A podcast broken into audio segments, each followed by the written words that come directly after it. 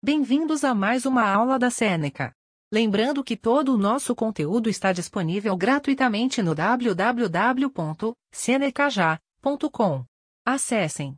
Hoje vamos falar sobre crescimento populacional. As dinâmicas populacionais se modificam por muitas razões, como desenvolvimento científico, o mercado de trabalho e desastres naturais. Pré-transição.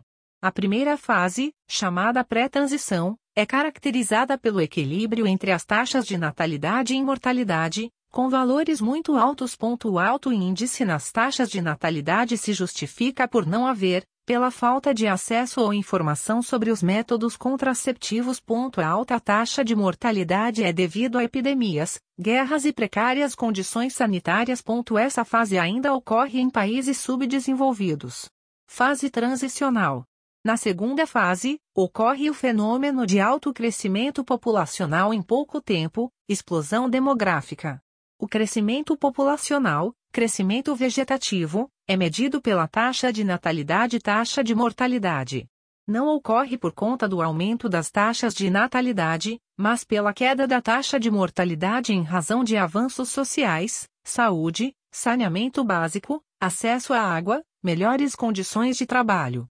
Países em desenvolvimento estão na segunda ou terceira fase da transição. Desaceleração demográfica.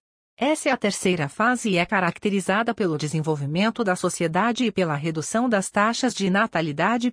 Isso acontece pela expansão do planejamento familiar, métodos contraceptivos, pela inserção das mulheres no mercado de trabalho, pelo alto processo de urbanização, entre outros fatores. Gradual processo de declínio nas taxas de natalidade em contraste à alta velocidade na queda das taxas de mortalidade. Estabilização demográfica.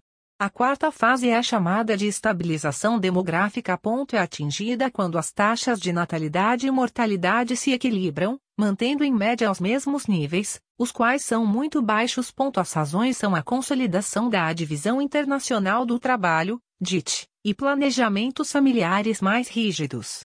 Na China, um exemplo foi a política do filho único.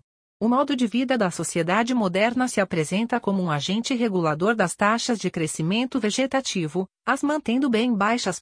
De acordo com as diferentes classes sociais, um padrão de nascimento e morte é estabelecido. Crescimento negativo.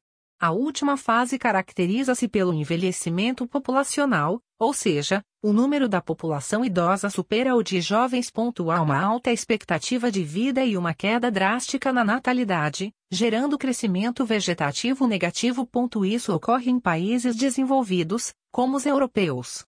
Problema: queda da população economicamente ativa e chances de uma crise econômica e socialismo. Exemplo: em 2015, a China acabou com a política do filho único e hoje incentiva mais de um filho por casal.